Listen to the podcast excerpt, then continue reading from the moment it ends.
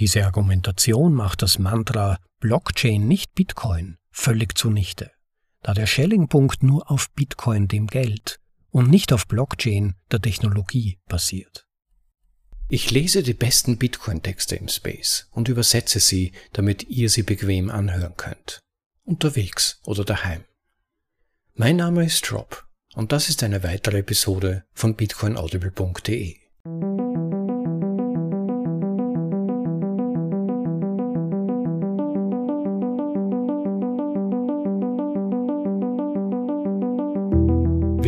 Zur Folge Nummer 69 von bitcoinaudible.de, dem Podcast mit den besten Artikeln aus dem Bitcoin Space, für euch vorgelesen zum bequemen Anhören, ob unterwegs oder daheim. Unsere heutige Vorlesung führt ein wenig die Prinzipien aus, über die man häufig hört. Schelling-Punkt, Netzwerkeffekte, Lindy-Effekt und so weiter. Also all diese Dinge, die unterstreichen, warum starke Kräfte in Richtung eines einheitlichen monetären Standards im Internet wirken. Der Artikel erklärt, was diese Konzepte bedeuten, wie sie zusammenwirken, vor allem wenn es um Bitcoin geht. Manche Leute glauben ja, dass es in Zukunft Hunderte oder Tausende von Kryptowährungen geben wird und sie werden dann vielleicht für unterschiedliche Zwecke genützt werden, in unterschiedlichen Gruppen und so weiter. Aber das ist ein Missverständnis, das grundlegende Prinzipien übersieht, nämlich, dass es für eine globale Wirtschaft auch global anwendbares Geld geben muss. Und dieser Artikel erklärt das wirklich brillant. Damit man von Beginn an alles ein wenig besser versteht, möchte ich kurz noch die einzelnen Konzepte in groben Zügen erklären. Schelling-Punkt, das ist, könnte man sagen, ein Konzentrationspunkt. Wenn man keine Information über ein System hat, welche Entscheidung oder Option würde dann jemand ultimativ wählen? Als kleines Beispiel, oft gehört und illustriert das meiner Ansicht nach sehr gut, du möchtest dich mit jemandem beispielsweise in Paris treffen hast dich aber nicht abgesprochen mit dieser Person, wo würde man sich und wann würde man sich vor allem treffen. Vermutlich würden die meisten den Eiffelturm wählen und sich um zwölf versuchen zu treffen. Es ist eine allgemeine Übereinstimmung, global gültig im Prinzip, und man braucht nicht kommunizieren, die meisten Menschen würden intuitiv diese Wahl treffen. Häufig kennt man den Effekt des Schelling-Punkts auch, wenn bestimmte Markennamen oder Protokolle mit der eigentlichen Funktion identifiziert werden, also dem, was wir allgemein darunter verstehen. Zum Beispiel Coke ist ein Beispiel oder Jeans. Die können ja auch eine, von einer ganz anderen Marke sein, aber Jeans meint eine bestimmte Form von Hose oder im Computerbereich, im IT-Bereich USB. Der zweite wichtige Begriff im Artikel ist der des Lindy-Effekts, der beschreibt im Wesentlichen, je länger etwas existiert hat, desto stärker gibt es die Einschätzung, dass das nun der Standard ist, der lange überleben wird. Zum Beispiel beim Internet. Nach vier bis fünf Jahren gab es immer noch Unsicherheit, wie lange wird das existieren, kann sich das halten, wird etwas anderes es ersetzen. Nach 20 Jahren war das Internet schon so tief ins Leben integriert, dass es die Überzeugung gegeben hat, das wird jetzt für immer existieren. Es ist in gewisser Weise eine selbstverstärkende Überzeugung und dazu kommen Netzwerkeffekte. Und das ist auch zugleich der dritte Begriff, der wesentlich für das Verständnis des Artikels ist. Netzwerkeffekte umschreiben im Wesentlichen, je größer das Netzwerk ist, desto wertvoller ist es, Teil dieses Netzwerks zu sein. Ein Beispiel aus dem alltäglichen Leben ist der der Social-Media-Plattformen. Selbst wenn es eine Plattform gäbe, die zehnmal besser ist als Facebook, wenn du dort niemanden deiner Freunde finden kannst, wird es äußerst schwer für diese Plattform seinen Pfad aufzunehmen. Oder beispielsweise, wenn jemand eine neue Telefontechnologie entwickeln würde. Wenn man damit niemanden anrufen kann, bringt es nichts. Netzwerkeffekte haben unglaubliche Macht und sie treiben durch selbstverstärkende Effekte, also durch Rückkopplungsschleifen, sogar marginale Marktführer und der Abstand zu den Mitbewerbern wird immer größer und schließlich unüberwindbar. So viel mal dazu. Ich glaube, jetzt seid ihr ein wenig vorbereitet und definitiv bereit für die heutige Vorlesung mit dem Titel über Schelling-Punkte, Netzwerkeffekte und Lindy. Inhärente Eigenschaften der Kommunikation. Von Willem van den Berg. Im Originaltitel On Schelling Points, Network Effects and Lindy. Inherent Properties of Communication. Die oben genannten Phänomene sind unter Maximalisten weithin bekannt. Und obwohl sie auf einer intuitiven Ebene auf Bitcoin zuzutreffen scheinen, wollte ich diese Prinzipien auf einer höheren Ebene definieren. Erst wenn wir diesen Rahmen im Detail festgelegt haben, können wir besser verstehen, Warum diese Effekte Bitcoin zu einer so alles verschlingenden Kraft machen, mit der man sich auseinandersetzen muss. Außerdem wird deutlich werden, warum erfolgreiche alternative Blockchains wie Ethereum nicht mit Bitcoin konkurrieren können. Ein Disclaimer, dieser Artikel setzt ein Grundverständnis der oben genannten Effekte voraus. Was mich zunächst wirklich verblüfft hat, war die Erkenntnis von Giacomo Zucco in Folge 0140 des Noded Podcasts, moderiert von Pierre Rochard und Michael Goldstein. Dort erläuterte er seine aufschlussreiche Beobachtung, dass der Kapitalismus zwar ein immens mächtiges Werkzeug für den Fortschritt der Gesellschaft ist, dass es aber einige Anomalien gibt, die sich nicht an diese traditionellen Eigenschaften des freien Marktkapitalismus halten. Im Gegensatz zu allen anderen Produkten profitieren Protokolle nicht vom ständigen Kampf der konkurrierenden Märkte, wie man es in einem gesunden kapitalistischen Umfeld vermuten würde. Vielmehr ist das Gegenteil der Fall. Protokolle neigen dazu, sich im Laufe der Zeit einem einzigen Sieger anzunähern, der dann zum dominierenden Monopolisten auf seinem jeweiligen Markt wird. Aber was genau verstehen wir unter Protokollen? Ist es auf Computerprotokolle wie HTML, HTTP und TCP/IP beschränkt? Alle haben sich auf ihren jeweiligen Märkten als Monopolisten erwiesen. Oder gibt es, wie Zuko mit dem Verweis auf die englische Sprache als ein Protokoll, dem wir uns in dieser globalisierten Welt alle unterwerfen, ein größeres Bild? Lasst uns ein gutes Beispiel für einen Markt untersuchen, der von dieser Tendenz zum Monopol profitiert hat, um den Punkt zu veranschaulichen. Der Krieg der Videokassettenformate. Anfang der 70er Jahre waren die Zeit und die Technologie reif für die Eroberung des Heimkinomarktes. Zum ersten Mal in der Geschichte würde es Millionen von Haushalten möglich sein, das gesamte Spektrum an Filmen bequem von zu Hause aus zu genießen, während es gleichzeitig möglich sein würde, öffentliche Fernsehsendungen aufzuzeichnen. Der Kampf um den Verbraucher begann, und was folgte war ein zehnjähriger Todeskampf zwischen den beiden vorherrschenden Marktführern, der VHS-Kassette Video Home System von JVC und dem Betamax von Sony. Beide Produkte kamen 1975 mit sehr ähnlichen Merkmalen auf den Markt.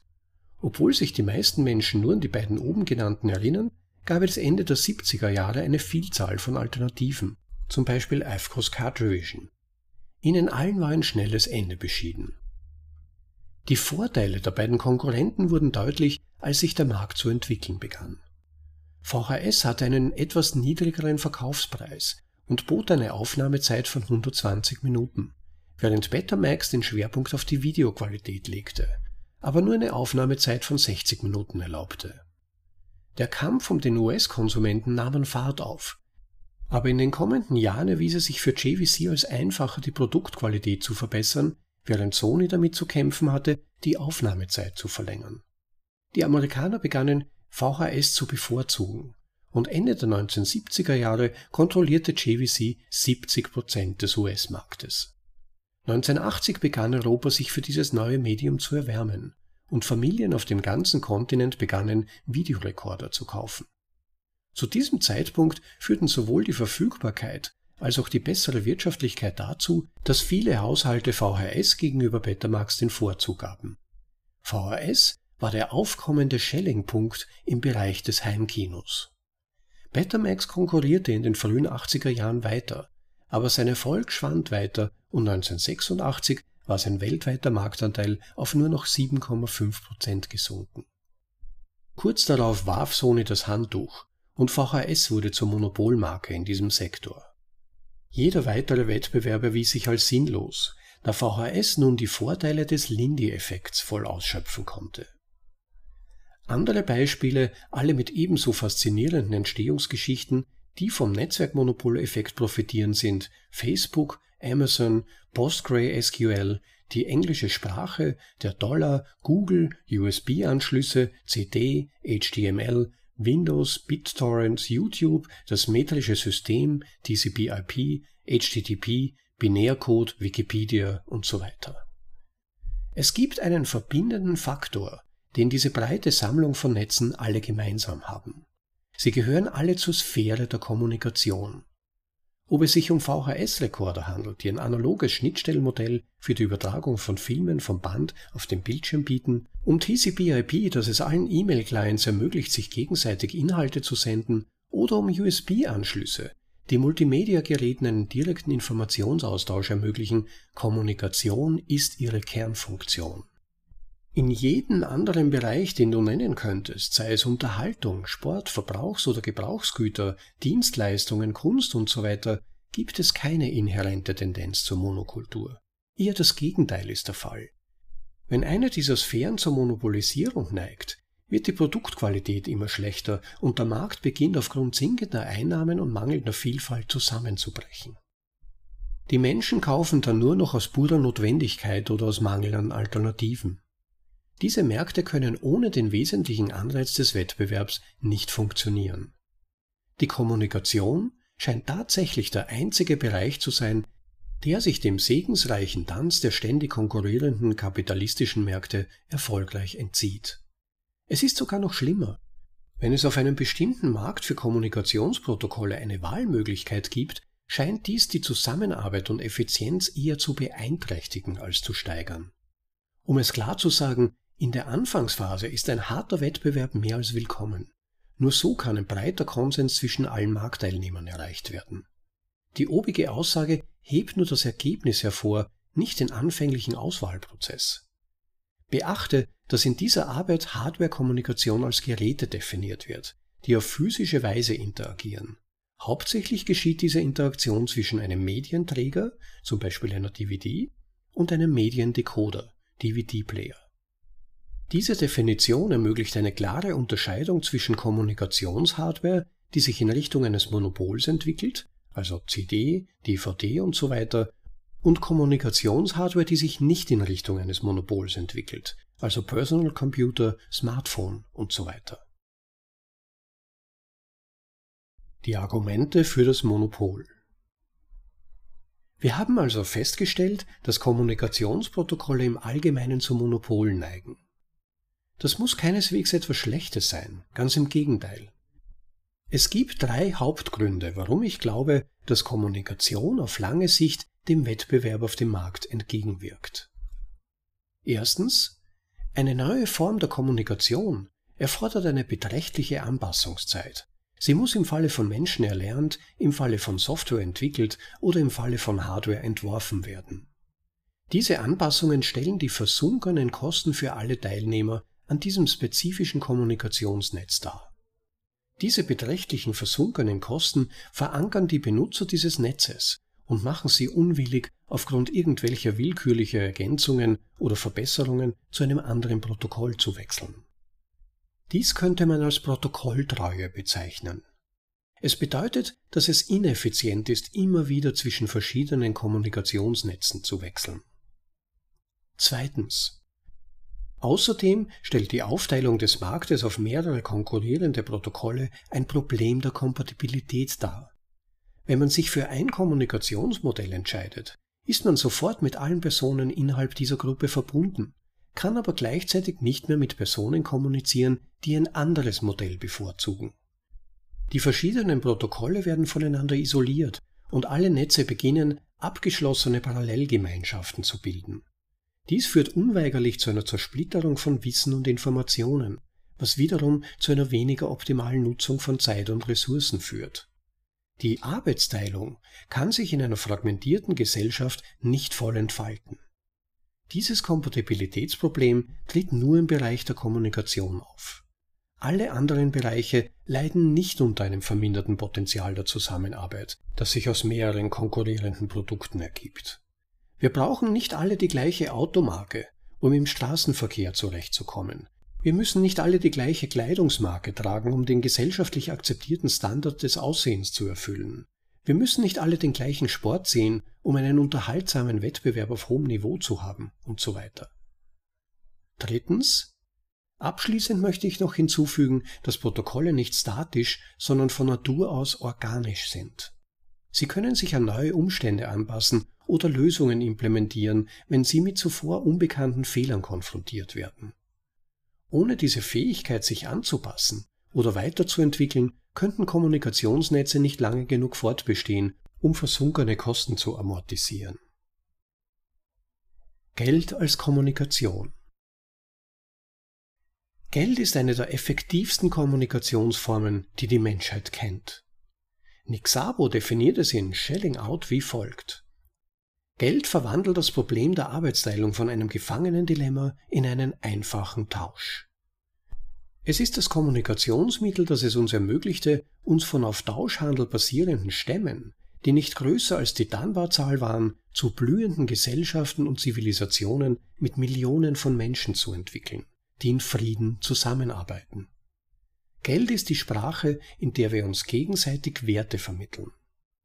Da der Mensch ein soziales Wesen ist und wir dazu neigen, Wertesysteme zu schaffen, um unserer Umwelt und der Welt einen Sinn zu geben, wird es trotz der Behauptungen einiger Utopisten immer einen Bedarf an Geld geben, unabhängig davon, wie fortschrittlich oder altruistisch die Gesellschaft ist.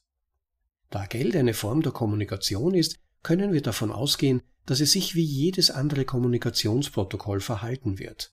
Es wird zu einem einzigen Protokoll konvergieren.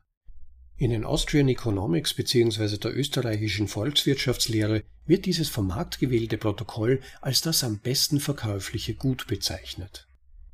Dies wird auch durch die Geschichte bewiesen, die immer wieder zu Gold konvergiert. Durch diesen Bezugsrahmen können wir genau verstehen, wie die folgenden drei Effekte synergetisch in alle Formen der Kommunikation einfließen. Geld ist eine der wichtigsten. Erstens Netzwerkeffekt. Dies ist die treibende Kraft hinter jeder neuen Form der Kommunikation. Der berühmte Pionier des Netzwerkeffekts W. Brian Arthur drückt es so aus. Moderne, komplexe Technologien weisen oft steigende Erträge bei der Übernahme auf. Denn je mehr sie übernommen werden, desto mehr Erfahrungen werden mit ihnen gesammelt und desto mehr werden sie verbessert aus seinem berühmten Aufsatz Competing Technologies, Increasing Returns and Lock-in by Historical Events. Dies impliziert natürlich, dass bis zu einem gewissen Grad ein Zufallseffekt im Spiel ist, da kleine Ereignisse zu Beginn die Anwender in die eine oder andere Richtung lenken können, wodurch eine Rückkopplungsschleife entsteht, die dazu führen kann, dass das schlechtere Protokoll zum Monopol wird. VHS wurde in den 70er Jahren als minderwertig gegenüber Betamax angesehen. Obwohl das beste Protokoll nicht unbedingt gewinnt, ist es wichtig darauf hinzuweisen, dass es nur sehr wenig Spielraum für Variationen zwischen konkurrierenden Kandidaten gibt. Es gibt eine unendliche Anzahl möglicher Formate, die als Protokoll in einem bestimmten Kommunikationsbereich existieren können. Aber es gibt nur eine winzige Anzahl lebensfähiger Formate, die den Test des freien Marktes in diesem Bereich bestehen können. Trotz der Tatsache, dass lebensfähige Konkurrenten immer versuchen, für sich zu werben, indem sie betonen, wie unterschiedlich sie sind, unterscheiden sie sich im Grunde nur in Details. Im Großen und Ganzen sind VHS und Betamax fast identisch. Der gesamte Wettbewerb zwischen den Videokassetten fand in einem sehr engen logistischen und technischen Rahmen statt. Es waren die Details und die geringfügigen Preisunterschiede, die sich als ausschlaggebend erwiesen. Zum Vergleich, die Unterschiede zwischen Ethereum und Bitcoin sind größer als die zwischen VHS und Betamax es jemals waren. Die Behauptung, dass Ethereum mit Bitcoin konkurriert, ist absolut lächerlich. Das ist so, als würde man behaupten, Atari Bong würde mit VHS konkurrieren, eine geradezu idiotische Behauptung. Mehr dazu später. Bei Hardware-Kommunikationsnetzwerken ist noch ein weiterer Faktor am Werk, nämlich die Größenvorteile. Sie schaffen eine weitere Ebene von Rückkopplungsschleifen für das Protokoll, das an der Spitze steht. Bei Softwaretechnologien spielt dieser Aspekt weniger eine Rolle, obwohl Open-Source-Projekte mit zunehmender Akzeptanz als Folge des Linuxschen Gesetzes, wenn genug Augen da sind, sind alle Bugs flach, inkrementelle Vorteile haben. Und dann gibt es noch den wichtigsten Faktor des Netzwerkeffekts, das Metcalfe'sche Gesetz. Dies ist ein gut dokumentierter und wohlbekannter Aspekt von Netzwerken. Ohne zu sehr ins Detail zu gehen, das Metcalfe'sche Gesetz besagt, dass ein Netzwerk proportional wertvoller wird, je mehr Nutzer es hat. Die Beziehung zwischen dem Wert des Netzwerks und der Anzahl der Nutzer ist n hoch 2. Dabei ist n die Anzahl der Nutzer und n hoch 2 der Wert des Netzwerks. Dies ist auf einer intuitiven Ebene sinnvoll, denn je größer die Gruppe der Nutzer wird, desto mehr einzigartige mögliche Verbindungen können gebildet werden, was wiederum die Funktionalität des Netzwerks erhöht. Aber die Theorie hält auch in der Praxis stand, wenn man die riesigen Datenmengen untersucht, die uns seit der allgemeinen Einführung des Internets zur Verfügung stehen. Siehe Empirical Validation of Metcalfe's Law, How Internet Usage Patterns Have Changed Over Time von Antonio Madureira. Sowohl der Schelling-Punkt als auch der Lindy-Effekt können als eine Unterkategorie des Netzwerkeffekts betrachtet werden. Zweitens Schelling-Punkt. Ein Schelling-Punkt ist eine Lösung, die Menschen in Ermangelung von Kommunikation verwenden, weil sie ihnen natürlich, besonders oder relevant erscheint. Die klassische Definition des Begriffs Schelling-Punkt deutet nicht direkt darauf hin, dass er für neue Kommunikationstechnologien von besonderer Bedeutung ist, aber meiner ehrlichen Meinung nach ist er es. Die nachfolgende Beschreibung ist eine Verallgemeinerung des Mechanismus, der abläuft, wenn der Markt auslotet, wer das Monopol übernehmen wird. In den ersten Jahren einer neu aufkommenden Technologie zeigen die Menschen vor allem aufgrund ihrer Neuartigkeit Interesse an ihr. Den Leuten war es egal, ob der neue graue Kasten unter ihrem Fernseher mit VHS oder Betamax kompatibel war, sie wollten einfach nur das Heimkinoerlebnis. Es ist schon schwer genug herauszufinden, wie diese neue Technologie überhaupt Live-Sendungen aufzeichnen kann. Noch problematischer war, dass sie keine Anhaltspunkte oder Erfahrungen hatten, um die Qualität der angebotenen Produkte richtig einschätzen zu können. Der Schelling-Punkt hatte sich noch nicht gezeigt. Als aber der Markt reifte, die Einsätze stiegen und die Verbraucher schlauer und informierter wurden, wollten die Leute ihre spezifische Auswahl an Filmen, und sie wollten einen Universalrekorder, der sie alle abspielen konnte. Sie waren also gezwungen, strategische Entscheidungen zu treffen, denn sie wollten auf der Seite der Gewinner stehen. Wird mein Geschäft vor Ort hauptsächlich VHS oder Betamax anbieten? Und werde ich meinen Rekorder in fünf Jahren noch benutzen können? Nach bestem Wissen und Gewissen versuchten sie also, sich für das Netz zu entscheiden, das auf lange Sicht überleben würde. Sie versuchten aktiv das Schelling-Punkt-Produkt zu wählen. Ein heranreifender Markt kann noch eine ganze Weile in Bewegung bleiben, aber wenn ein Schelling-Punkt erst einmal in Schwung gekommen ist, können sich die Dinge schnell ändern und ein Lock-in steht unmittelbar bevor. Auch hier ist zu bedenken, dass der Schelling-Punkt nur zwischen verschiedenen, nahezu identischen Protokollen wechseln kann. Der freie Markt ist sehr intolerant gegenüber Protokollen, die sich zu weit von der Formel für das lebensfähige Format entfernen. Drittens Lindy-Effekt. Der Lindy-Effekt ist das Konzept, das die zukünftige Lebenserwartung einer Technologie proportional zu ihrem derzeitigen Alter ist. Er ist das Endstadium einer Kommunikationstechnologie und tritt in vollen Umfang in Kraft, sobald sie sich durchgesetzt hat. Lass mich zur Erklärung die Metapher von W. Brian Arthur verwenden. Stelle dir eine unendlich lange Bowlingbahn vor. Wenn du einen nahezu perfekten Wurf machst, kann die Bowlingkugel für eine lange Zeit in der Mitte bleiben. Aber ab einem bestimmten Punkt muss eine Abweichung in Richtung der Rinne stattfinden. So oder so. Von diesem Moment an ist die Richtung praktisch unumkehrbar und der Schellingpunkt hat sich offenbart. Sobald die Kugel die Rinne erreicht, ist sie eingeschlossen und der Lindy-Effekt erreicht seine maximale Durchsetzung. In diesem Fall ist der aufstrebende Kommunikationsmarkt die Bowlingkugel und die Rinnen ähneln konkurrierenden Protokollen. So war es auch bei der Fehde zwischen VHS und Betamax. Einige Jahre lang hätte es so oder so ausgehen können, die Vorhersage des Ausgangs war zu diesem Zeitpunkt reine Spekulation. Aber dann begann VHS in Europa die Oberhand zu gewinnen und plötzlich kam es zum Lock-in, der das Schicksal von Betamax besiegelte. Ich glaube, die Hauptkraft des Lindy-Effekts liegt in der Unumkehrbarkeit von erworbenen Monopolen durch Lock-in. Er verwandelt die gesunkenen Kosten aller Teilnehmer insgesamt in einen intoleranten und dauerhaften Status quo, der durch Konsensbildung auf dem freien Markt geschaffen wird. Besonders gute Beispiele von Protokollen, die vom Lindy-Effekt profitiert haben, sind TCP/IP, HTML und HTTP. Technologie der nächsten Generation. Lindy-Zyklen. Das hört sich alles sehr schön an, aber wenn die Geschichte hier endet, dann hätten wir keine Möglichkeit, irgendeinen Lindy-Effekt jemals zu durchbrechen, auch nicht den des Dollars. Monopole würden Monopole bleiben, und das war's. Kehren wir also noch einmal zu unserem Beispiel mit dem Videorekorder zurück. Keine Geschichte währt wirklich ewig und VHS hat einen sehr langen und dominanten Lauf. Aber die Zeiten ändern sich und die Technologien ändern sich noch schneller. Als die DVD aufkam, hatte in der Gesellschaft ein großer Wandel stattgefunden. Computer machten langsam aber sicher dem klassischen Fernsehgerät in unseren Wohnzimmern Konkurrenz. Die Welt wandelte sich von einer analogen zu einer digitalen Gesellschaft. Und mit einer digitalen Welt kamen auch digitale Medien. Der Lindy-Zyklus der analogen Videoaufzeichnung war zu Ende gegangen. Es ist nicht so, dass der VHS-Lindy-Effekt aus irgendeinem Grund obsolet geworden wäre. Aber die DVD war eine völlig andere und verbesserte Erfahrung.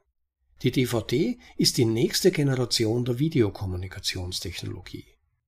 Während VHS der unangefochtene König im Bereich des analogen Videos war, stellte die DVD aufgrund ihrer digitalen Natur eine Verbesserung um mehrere Größenordnungen dar. Wesentlich bessere Videoqualität, längere Spielzeiten, einfache Szenenauswahl, kein Zurückspulen mehr, großartige Schnittstellenmöglichkeiten, mehrere Tonspuren, gelöschte Szenen, es ist diese Art von Innovation, die den Lindy-Effekt auslöst. Nur ein Paradigmenwechsel rechtfertigt den Zeit- und Energieaufwand, der nötig ist, um den langen und mühsamen Übergang von einem Protokoll zum anderen zu vollziehen. Während dieser Übergangsphase müssen viele logistische, kognitive und finanzielle Opfer für die Netznutzer gebracht werden. Die DVD hat diesen Test mit Bravour bestanden und rechtfertigt den Verzicht auf die versunkenen Kosten, die VHS darstellte. Es ist auch erwähnenswert, dass man Inhaber des Lindy-Effekts einer Technologie der nächsten Generation sein kann, noch bevor man den Lindy-Effekt der vorherigen Generation aufgelöst hat. Die Lindy-Zyklen nachfolgender Technologien können sich während der Einführungsphase der Technologie der nächsten Generation vorübergehend überschneiden. Ein Beispiel die VCD wurde auf den US-Märkten von der DVD verdrängt, lange bevor die Dominanz der VHS im Videobereich beendet war. Das Argument für Bitcoin ich glaube, dass Bitcoin die zukunftsträchtige Verbesserung in der Geldtechnologie ist, die dazu führen wird, dass der derzeitige Lindy-Effekt, den unser derzeitiges Geldprotokollmonopol alias der Dollar genießt, aufgebrochen wird. Ich verstehe, dass es eine riesige Menge an alternativen Währungen gibt, aber da der Dollar die Weltreservewährung ist, fungiert er effektiv als das globale Geldmonopol. Ich werde nicht die gesamte Geschichte des Geldes und seine vielen Übergänge von Protokoll zu Protokoll im Laufe der Zeit darlegen, aber lese bitte Nick Sabos Shelling Out und Collecting Metal, da sie eine großartige Zusammenfassung unserer frühen Geldgeschichte darstellen. Der für diese Diskussion relevante Zeitraum sind die letzten circa 150 Jahre. Der Goldstandard obwohl viele Reiche und Stämme im Laufe der Geschichte Gold auf die eine oder andere Weise als Währungsstandard verwendet haben und in der Folge ihren Untergang fanden, nachdem sie es aufgegeben hatten, ist das jüngste und weltweit umgesetzte Beispiel dafür die Belle Epoque, die von 1871 bis 1913 dauerte. Die zweite Hälfte des 19. Jahrhunderts bis zum Ersten Weltkrieg, die von vielen als der Höhepunkt menschlichen Strebens und Wohlstands angesehen wird, war eine Ära beispiellos gesunden Geldes. Während dieses wirtschaftlichen und technologischen Aufschwungs arbeiteten die USA und alle bedeutenden europäischen Länder gemeinsam unter diesem Standard. Dieses Kommunikationsprotokoll wurde durch die Ausgabe von 100% rückzahlbaren Banknoten weiter verbessert. Diese waren viel einfacher zu transportieren und ermöglichten kleinere Käufe, was die Tragbarkeit und Teilbarkeit von Gold erheblich verbesserte. Sie waren zunächst eine großartige Lösung für die Beschränkungen des Goldes, aber wir wussten nicht, wie sehr diese Banknoten im kommenden Jahrhundert von den Nationalstaaten missbraucht und ausgebeutet werden würden, was schließlich zum Untergang des Goldstandards führte. Je mehr diese Banknoten von der Allgemeinheit angenommen wurden, desto geringer wurde die Notwendigkeit, physisches Gold zu halten. Infolgedessen wurde das Gold aufgrund der damit verbundenen logistischen Vorteile, immer geringere Abwicklungskosten, mehr und mehr bei den Banken zentralisiert. Im Laufe der Zeit legte dieser Prozess die Verantwortung für die Aufrechterhaltung des Goldprotokolls in die Hände von immer weniger Akteuren, die in der Folge immer mehr Macht erlangten. Von Generation zu Generation wurde die Bevölkerung immer mehr von den Vorteilen entfremdet, die gesundes Geld der Gesellschaft bieten kann. Es war eine langsame kollektive Amnesie. Geld wurde einfach und die Entwertung wurde zur Norm. Mit der Zeit gerät Gold immer mehr unter die Kontrolle einiger weniger, seien es Kaiser oder Zentralbanken. Dies ist der entscheidende Fehler des Goldes, der im Laufe der Geschichte immer wieder ausgenutzt worden ist. Ein berühmtes Beispiel ist die Entwertung der von Julius Caesar ausgegebenen Goldmünze Aureus. Im Laufe der Jahrhunderte wurde sie immer weiter entwertet, dasselbe gilt für den silbernen Denarius, bis sie schließlich zum Zusammenbruch des Weströmischen Reiches führte. Aus diesem Grund betrachte ich den Dollar nicht als einen separaten Lindy-Effektträger im Vergleich zum Goldstandard Lindy-Effekt. Es spielt keine Rolle, dass der Dollar vollständig Fiat und ohne Golddeckung ist. Er ist im Goldstandard verwurzelt und hätte ohne diese Vorgeschichte niemals existieren können. Der Dollar ist einfach der zeitgenössische Vertreter eines Goldstandards in seinem letzten Stadium des Verfalls. Es hat schon viele dieser Goldstandard-Iterationen gegeben, und wenn Bitcoin aus welchen Gründen auch immer scheitert, wird es auch in der Zukunft sicherlich viele weitere Iterationen des Goldstandards geben, ohne jemals eine andere endgültige Lösung zu erreichen. Die nächste Generation des Geldprotokolls, Lindy aufbrechen. Diese Einschränkung des aktuellen Geld-Lindy-Zyklus ist genau das Problem, das Bitcoin zu lösen versucht. Dank der Erfindung der Blockchain-Technologie ist es nun möglich, die Geldpolitik effektiv von jeglicher menschlicher Einmischung zu isolieren und gleichzeitig die Zentralisierungsmechanismen zu vermeiden, die dem Gold innewohnen. Sie ermöglicht es uns, ein nichtstaatliches Geld im digitalen Raum zu schaffen. Eine wirklich bahnbrechende Errungenschaft. Um zu verstehen, wie Bitcoin dies erreicht, lese bitte Bitcoin, a Peer-to-Peer -Peer Electronic Cash System von Satoshi Nakamoto, auch bekannt als White Paper. Diese Qualität ist so einzigartig und verblüffend, dass es bisher nichts gibt, was ihr nahe kommt. Außerdem ist Bitcoin sogar noch knapper als Gold. Es ist das, was Saifidian Amus gerne als absolute Knappheit bezeichnet. Für weitere Informationen dazu lese bitte der Bitcoin Standard, die dezentralisierte Alternative zum Zentralbankwesen. Aus diesen Gründen glaube ich, dass Bitcoin die Technologie der nächsten Generation für Geld ist. Sie hat das Zeug dazu, den vorherrschenden Lindy-Effekt zu durchbrechen. Diese Argumentation macht auch das Mantra Blockchain nicht Bitcoin völlig zunichte da der Schelling-Punkt nur auf Bitcoin dem Geld und nicht auf Blockchain der Technologie basiert. Blockchain ist nur ein Werkzeug, ein sehr ausgeklügeltes, aber begrenztes Werkzeug, das speziell dafür entwickelt wurde, Bitcoin monetäre Eigenschaften zu verleihen, die vorher undenkbar waren. Eine Blockchain ohne ähnliche monetäre Eigenschaften wie Bitcoin ist wie ein Computer mitten im Dschungel ohne Zugang zu Strom, ein nutzloses Stück Schrott. Bitcoin der Schelling-Punkt, Bitcoin der Lindy-Effekthalter. Der Übergang zum Geldprotokoll der nächsten Generation dauert nun schon seit über neun Jahren an und es stehen zweifellos noch viele weitere Jahre der Anpassung bevor. Aber inzwischen wird immer deutlicher, dass Bitcoin der unbestrittene Schelling-Punkt ist. Der Hauptgrund dafür ist, dass Bitcoin in all dieser Zeit keine ernstzunehmende Konkurrenz bekommen hat. Nur sehr wenige Altcoins scheinen sich auf eine unveränderliche Geldpolitik zu konzentrieren und die, die so tun, als ob sie es täten, zum Beispiel Bcash oder Litecoin, vernachlässigen völlig das Zentralisierungsproblem, das uns überhaupt erst in dieses finanzielle Chaos gebracht hat. Aus welchem Grund auch immer lassen 99,9% aller Altcoins beide Voraussetzungen völlig außer Acht, um mit Bitcoin als Geldtechnologie der nächsten Generation konkurrieren zu können. Natürlich bleiben Konkurrenten, die so naiv und entsetzlich schlecht im Design und in der Spieltheorie sind, nicht ungestraft. Tatsache ist, dass Bitcoin mittlerweile einen so großen Vorsprung aufbauen konnte, bezüglich Hashrate, Entwicklercommunity, Dezentralisierung, Codequalität, Ruf der extremen Sicherheit, Liquidität, Anzahl der Nutzer und Knoten bzw. Nodes, dauerhafte Fixierung seiner Kernprinzipien und so weiter, dass es praktisch unmöglich scheint, seinen Lindy-Effekt zu brechen. Wenn die Bowlingkugel nicht schon in der Rinne liegt, ist sie so nah dran, dass man ein verdammtes Wunder bräuchte, um sie daran zu hindern, in der Rinne zu landen. Wie bereits in diesem Artikel erwähnt, gewinnt nicht unbedingt das beste Protokoll.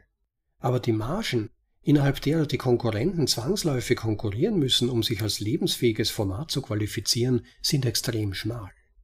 Ich glaube, dass es einige unbestreitbare Prinzipien gibt, an die sich ein Altcoin halten muss, um den Schellingpunkt von Bitcoin zu übernehmen, so unwahrscheinlich das auch ist. Erstens Proof of Work. Proof of Work ist der Schlüssel zur Lösung des Double Spending Problems. Er ist ein wichtiger Eckpfeiler für den Aufbau eines sicheren und vertrauenswürdigen Geldprotokolls. Trotz der Behauptungen einiger Altcoin-Verkäufer ist es der einzige Konsensalgorithmus, der tatsächlich funktioniert. Die beste Analogie stammt von Tour de Meester. Alternative Konsensalgorithmen sind die moderne Alchemie. Sie versuchen etwas Wertvolles aus dem Nichts zu schaffen. Ein Irrglaube, der wahrscheinlich noch viele Jahre lang propagiert werden wird. Außerdem sind ASICs in diesem Geschäft unvermeidlich, ob es einem nun gefällt oder nicht.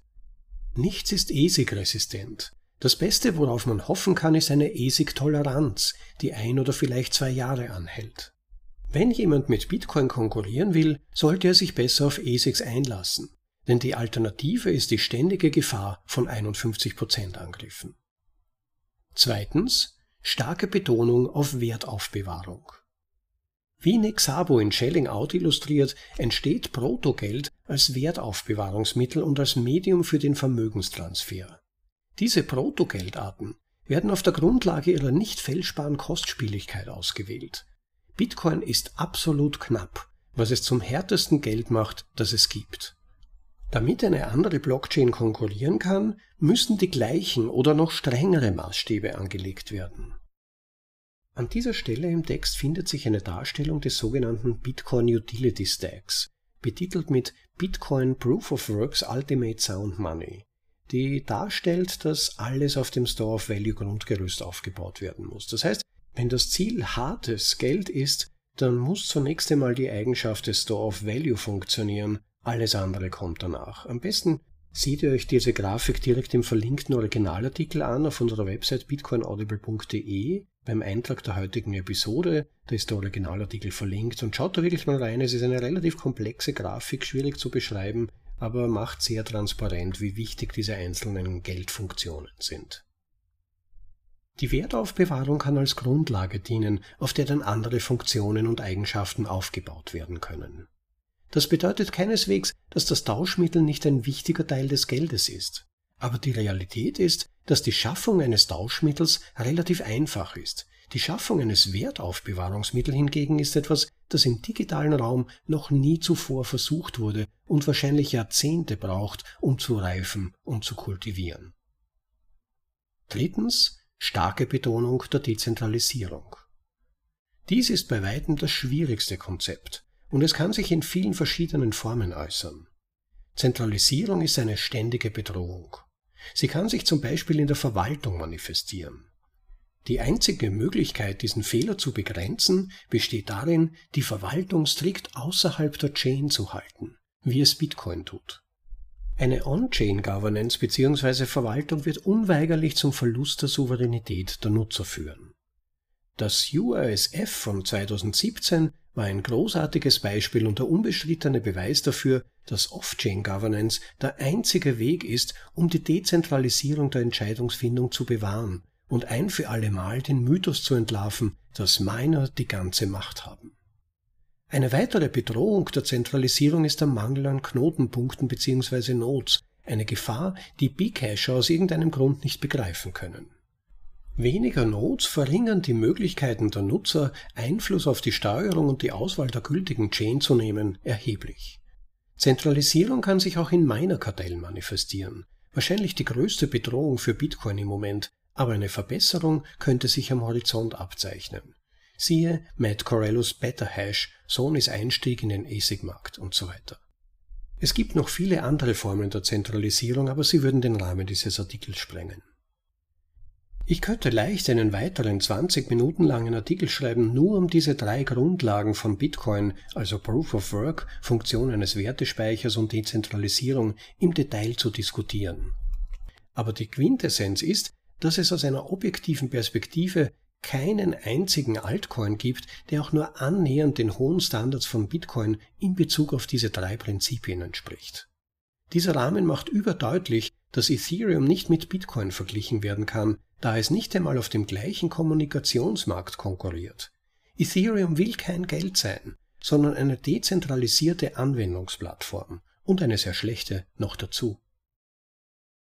Schelling-Punkte von oben nach unten, falsche Logins und Open Source. Es gibt noch ein letztes wichtiges Thema, das wir ansprechen müssen, um Bitcoin zu verstehen, die Bedeutung seiner Open Source Natur. Im Laufe der Geschichte sind viele Kommunikationsprotokolle aufgetaucht und wieder verschwunden. Und abgesehen vom Geld selbst waren Unternehmen oder Dritte erst in jüngster Zeit in der Lage, sie zu Geld zu machen. Vor den analogen und digitalen Medien hatten unsere Gesellschaften nur Zugang zu einer kleinen Anzahl von Kommunikationsmärkten, zum Beispiel zur Sprache selbst. Man könnte behaupten, dass die englische Sprache ein Open Source Projekt war und immer noch ist, das von der Gesellschaft als Ganzes geschaffen wurde. In unserem modernen Zeitalter haben wir uns daran gewöhnt, dass Unternehmen die Patentinhaber von Kommunikationsprotokollen sind. Facebook, YouTube, Blu-ray und so weiter. Dies ist ein unnatürlicher Zustand, denn Kommunikationsnetze entwickeln sich spontan in Richtung Monopol und einer kleinen Gruppe von Menschen oder einem Unternehmen die Kontrolle über den gesamten Markt zu übertragen, kommt einer zentralen Planung gleich. Es gibt zwei große Probleme mit Kommunikationsmärkten, die nicht quelloffen sind. Erstens wachsen alle Unternehmen und verhalten sich in einer vorhersehbaren Weise. Mehr dazu in Scale, The Universal Laws of Growth von Geoffrey West, Professor am Santa Fe Institute oder sehe dir seinen TED-Vortrag an. Geoffrey West weist darauf hin, dass die zunehmende Bürokratie und Verwaltung in großen Unternehmen zu deren unvermeidlichen Niedergang beitragen. Der Mensch macht die Architektur eines Unternehmens mit der Zeit immer anfälliger. Die vertikale Hierarchie, die Unternehmen definiert, eignet sich für alle Arten von Rent-Seeking, also der Suche nach Gewinn ohne Arbeitsleistung, Missbrauch und Missverständnissen. Das Ergebnis ist, dass alle Unternehmen den gleichen Lebensweg einschlagen. Sie wachsen, die sogenannte Hockeyschlägerkurve, sie kippen um, Plateauphase und dann sterben sie alle. Alle Unternehmen haben eine begrenzte Lebenserwartung und Microsoft, YouTube oder Facebook bilden keine Ausnahme von dieser Regel. Ein durchschnittliches SP 500 Unternehmen hat heute eine Lebenserwartung von knapp 20 Jahren. An dieser Stelle wird im Text eine Grafik der durchschnittlichen Lebenserwartung einer S&P 500 Company angezeigt. Ähm, und da zeigt sich, dass seit 1960 die durchschnittliche Lebenserwartung dieser Firmen im Verhältnis immer geringer wird. Derzeitig ist die Projektion basierend auf laufenden Daten bei etwa 20 Jahren, im Vergleich zu noch ca. 60 Jahren während der 60er Jahre und untertitelt ist diese Grafik mit dem Hinweis, da sich unsere Wirtschaft unter keynesianischen Impulsen verschlechtert, sinkt die durchschnittliche Lebensdauer der Unternehmen. Diese inhärente Instabilität stellt ein großes Problem dar, weil sie das Ausmaß begrenzt, in dem Unternehmensprotokolle den Lindy-Effekt genießen können. Bei Open Source gibt es dieses Problem der vertikalen Hierarchie nicht, da es sich um eine erlaubnisfreie Meritokratie handelt. Die Verwaltungs- und Managementkosten werden durch den horizontalen und offenen Ansatz auf ein Minimum reduziert. Jeder kann zu jeder Zeit an jedem Problem arbeiten und die interessantesten Verbesserungen werden aufgegriffen und in den Quellcode integriert. Zweitens wollen Unternehmen, die Kommunikationsprotokolle entwickeln, die Last der Wartung und Verbesserung ihres Produkts nicht mit der Allgemeinheit teilen, da dies bedeuten würde, dass sie auch die Gewinne teilen müssten. Man kann diese Asymmetrie des kreativen Inputs eine gewisse Zeit lang aufrechterhalten, aber langfristig gesehen gewinnt Open Source immer gegenüber Closed Source. Es ist eine mathematische Gewissheit, die immer wieder bewiesen wird, dass die gemeinsamen Anstrengungen leidenschaftlicher Freiwilliger die hochbezahlte Unternehmensmethodik übertrumpfen. In den 90er Jahren zum Beispiel schossen Intranets wie Pilze aus dem Boden. Die Unternehmen waren vom Internet als Ganzes nicht überzeugt und dachten, sie wären mit ihrer eigenen abgeschotteten Intranet-Infrastruktur besser dran. Im Laufe der Zeit hat sich gezeigt, dass Intranets ziemlich schnell veralten. Obwohl sie auch heute noch genutzt werden, sind sie ein faszinierendes Beispiel dafür, wie die Qualität von Open Source und Closed Source Projekten im Laufe der Zeit auseinanderklafft. Die Entwicklung eines Kommunikationsprotokolls ist ein organischer Prozess, der nur durch Versuch und Irrtum der Gesellschaft als Ganzes verbessert werden kann. Die Annahme, dass eine kleine Gruppe von Menschen in einem Unternehmen die Bedürfnisse eines ganzen Marktes perfekt vorhersagen kann, ist naiv, denn ein Kommunikationsprotokoll kann bei zentraler Planung nicht richtig funktionieren. Ein einzelnes Unternehmen, das ein Kommunikationsprotokoll kontrolliert, ist das genaue Gegenteil von Kapitalismus. Es untergräbt den Wettbewerb der Ideen völlig. Open Source hingegen lebt vom Wettbewerb der Ideen, weil es kompromisslos leistungsorientiert ist. Open Source ist die perfekte Lösung für das Problem des Kommunikationsmonopols, da es den freien Markt der Ideen vom Interprotokollbereich in den Intraprotokollbereich verlagert. Langfristig halte ich es für unvermeidlich, dass alle Formen der Kommunikation auf Open Source umgestellt werden. Die Tage von Unternehmen wie Facebook, Amazon und Google sind gezählt. Glücklicherweise ist Bitcoin komplett quelloffen, wahrscheinlich der einzige im gesamten Kryptobereich. Altcoins können einfach nicht mit Bitcoin konkurrieren, weil sie im Grunde genommen Unternehmen sind und keine Protokolle. Schlussfolgerung Der Netzwerkeffekt, der Lindy-Effekt und der Schelling-Punkt sind Facetten eines übergreifenden Phänomens, nämlich der Übernahme eines monopolistischen Kommunikationsprotokolls durch den freien Marktwettbewerb im Laufe der Zeit. Der Kommunikationsmonopoleffekt, wenn wir es so nennen möchten.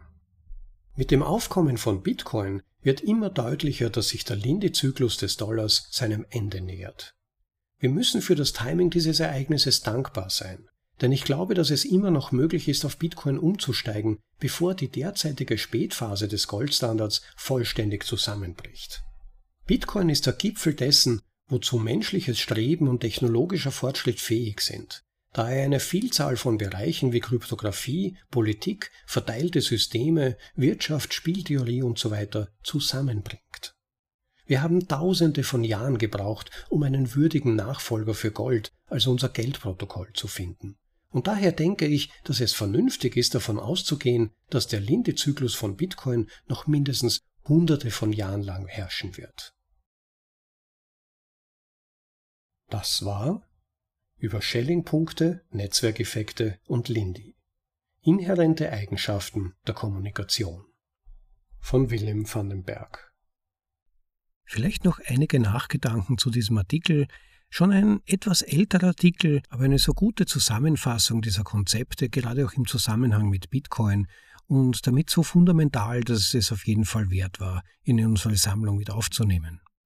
Schön fand ich, dass man aus der Message dieses Artikels eigentlich ableiten kann, dass Bitcoin-Maximalismus, das, was häufig als feindlich empfunden wird, dass da häufig keine bösen, feindseligen Antriebe dahinter stehen, die diese Leute haben, die Bitcoin-Maximalisten sind, sondern es ist einfach die gefundene Überzeugung, dass sich Protokolle eben nun mal auf einen Standard hin monopolisieren. Aber auch warum das so ist und auf welcher Grundlage das beruht, das ist sehr viel Arbeit, das zu klären. Das Lesen und Anhören dieses Artikels gehört übrigens dazu.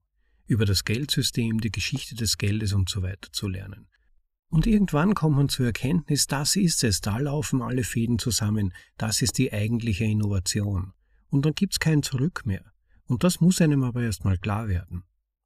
Und dazu gehört auch die Erkenntnis, dass das Zusammenlaufen verschiedener Standards in einen Standard ein Positivum ist, dass das kein Nachteil ist, nicht Schlechtes, sondern im Gegenteil, wenn es Wahl gäbe zwischen mehreren Standards von Kommunikationsprotokollen, ist es tatsächlich für die Effizienz und die Kooperation der Teilnehmer nicht so gut. Kommunikation wird dann eher verhindert, als sie zu boosten. Während wenn es einen Standard gibt, einen Kommunikationsstandard, ein Kommunikationsprotokoll, dann gibt es die maximalen Möglichkeiten der einzelnen Teilnehmer, sich zu verbinden. Aber diese Effekte sind nicht etwas, das Bitcoiner vorgeben oder auch selbst aktiv über ein gewisses Maß hinaus vorantreiben könnten, sondern es ist einfach so, Sie beschreiben nur einen Prozess und machen eine Vorhersage. Sie sagen ja nicht, dass es keine Konkurrenz geben soll.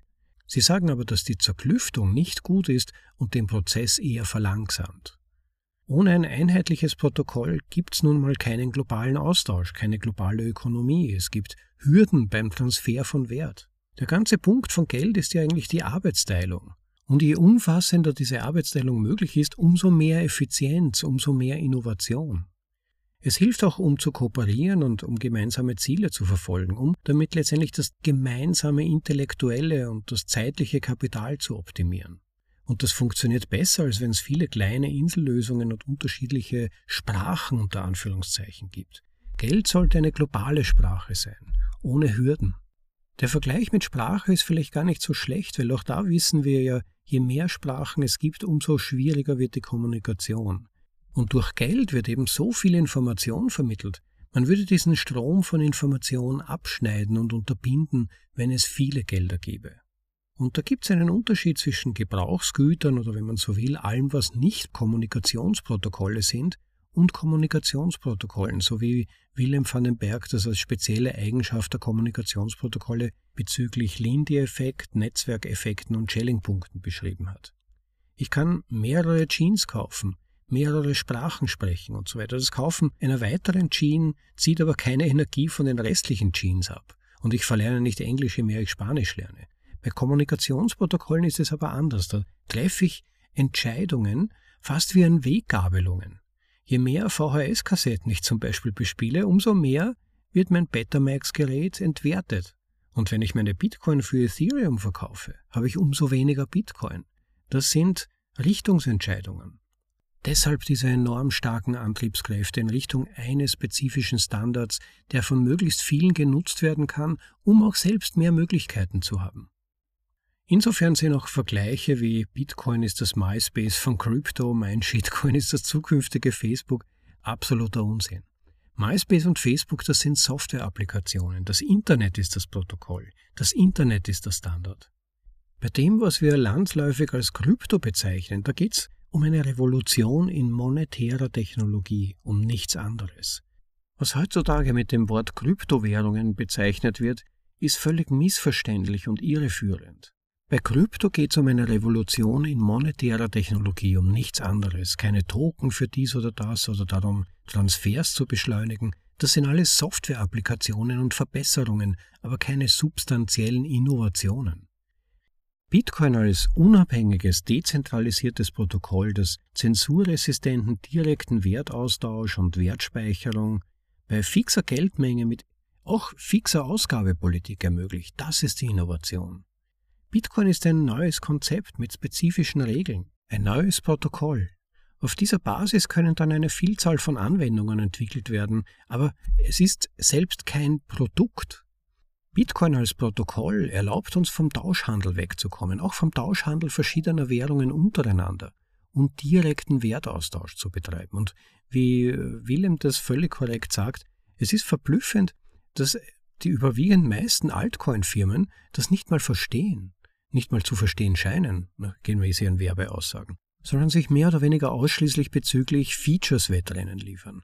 Und das lässt in gewisser Weise ziemlich tief blicken, wenn so substanziell an Verständnis fehlt dafür, was wir hier eigentlich tun. Da gab es dann auch noch ein gutes Zitat, ähm, das war, ja, da der Mensch ein soziales Wesen ist und wir dazu neigen, Wertesysteme zu schaffen, um unserer Umwelt und der Welt einen Sinn zu geben, wird es trotz der Behauptungen einiger Utopisten immer einen Bedarf an Geld geben, unabhängig davon, wie fortschrittlich oder altruistisch die Gesellschaft ist. Seine These ist also, wir werden immer Wert austauschen und Wert austauschen müssen. Die Vorstellung, dass wir das eines Tages nicht mehr müssten, weil Geld schlecht ist zum Beispiel, wie das manche Leute so behaupten, also sofort wieder Wertungen vornehmen oder es sei die Ausgeburt des bösen Kapitalismus oder whatever, diese ständige Politisierung von allem und jedem, die heute so en vogue ist. Das ist in etwa ein so dummer Vergleich, als würde man sagen, wir würden uns eines Tages so hoch weiterentwickeln, dass wir ohne Sprache auskommen. Denn Sprache ist schlecht, weil man damit dumme oder böse oder rechtsradikale Dinge sagen kann. Also das fand ich ziemlich gut. Und auch das Konzept der versunkenen Kosten. Ich weiß nicht, ob ihr schon mal davon gehört habt. Es beschreibt im Prinzip ja, einen Teil der schmerzhaften Prozesse, die wir auch im sogenannten Kryptobereich sehen. Es ist zwar faszinierend, aber auch gleichzeitig sehr mühsam herauszufinden, wer der ultimative Gewinner sein wird. Und es bedeutet, dass viele auf das falsche Pferd setzen. Aber das zu realisieren, dass man das getan hat, dass man aufs falsche Pferd gesetzt hat, bedeutet, dass man sich eingestehen muss, einen Fehler gemacht zu haben, falsch gelegen zu sein. Man muss auch viele Kosten und Zeit für Recherche, wenn man die Recherche überhaupt betrieben hat, muss man dazu sagen, man muss das abschreiben. Das ist einer der schwierigsten Prozesse, denen wir als Menschen psychologisch ausgesetzt sein können. Wir behaupten gerne, dass wir Fehler gerne eingestehen und kein Problem damit haben, aber fundamentale Missverständnisse oder Fehlhandlungen oder falsche Einstellungen zu ändern, das ist äußerst schwer, eine ganz schwierige psychologische Leistung. Das hat man ja auch an Covid jüngst gesehen. Wie viele Menschen halten selbst heute noch daran fest, dass die von Politikern gesetzten Maßnahmen ja doch irgendwo sinnvoll waren wahrscheinlich oder es ohne diese Maßnahmen vermutlich noch schlimmer gewesen wäre? Wirklich resistent gegenüber allen neuen Erkenntnissen, die es gibt. Also es liegt uns näher, uns so richtig festzukrallen in unseren Überzeugungen und durchzubeißen bis zum bitteren Ende, anstatt einzugestehen, dass wir falsch gelegen sind und dann weiterzutun und die Seite der Wahrheit bzw. des Siegers einzunehmen, wenn sie zunächst nicht unsere war. So viel zu den wichtigen Effekten, die Bitcoins Rolle vorantreiben, dass wir uns diesen sukzessiven Siegeszug, diese zunehmende Dominanz nicht nur einreden, zeigt ja die Entwicklung. Und selbst Shitcoiner, die Bitcoin hassen, beziehen sich bei ihren Vergleichen ja immer auf Bitcoin. Was zeigt, dass das mentale Framing bereits total auf Bitcoin ausgerichtet ist. Man muss den eigenen Coin mit Bitcoin vergleichen, denn Bitcoin ist bereits der Schelling-Punkt. Selbst wenn irgendein Projekt zweimal so viele Transaktionen pro Sekunde schaffen würde wie zum Beispiel das Lightning Network, wäre der Referenzpunkt immer noch Bitcoin.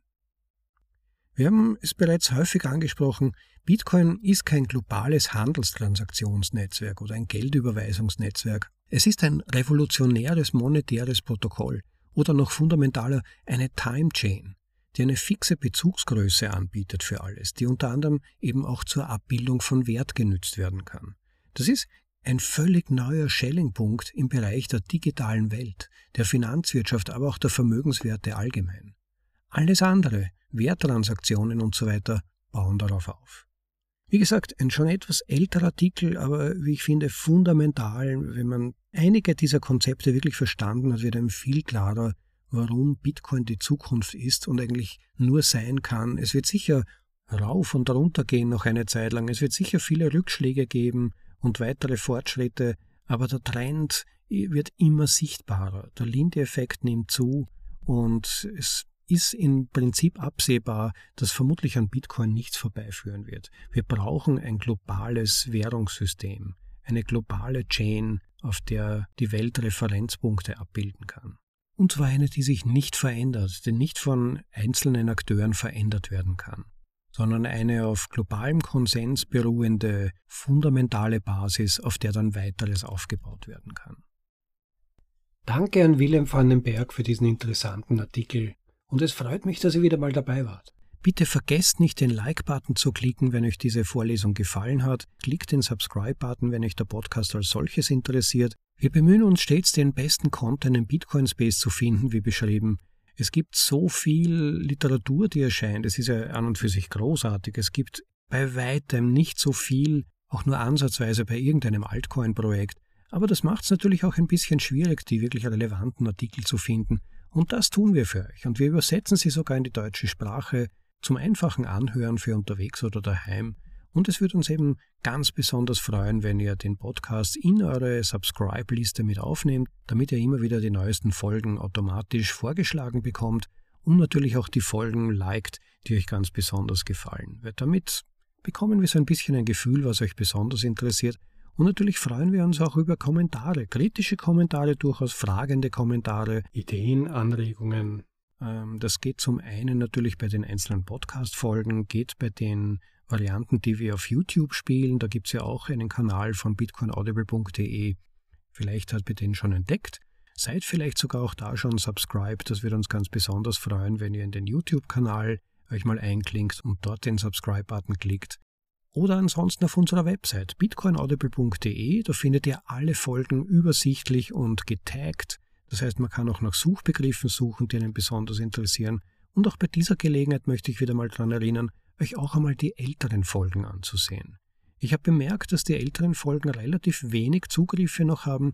Ich kann das verstehen, natürlich, weil man vor allem ja durch neue Folgen darauf aufmerksam wird.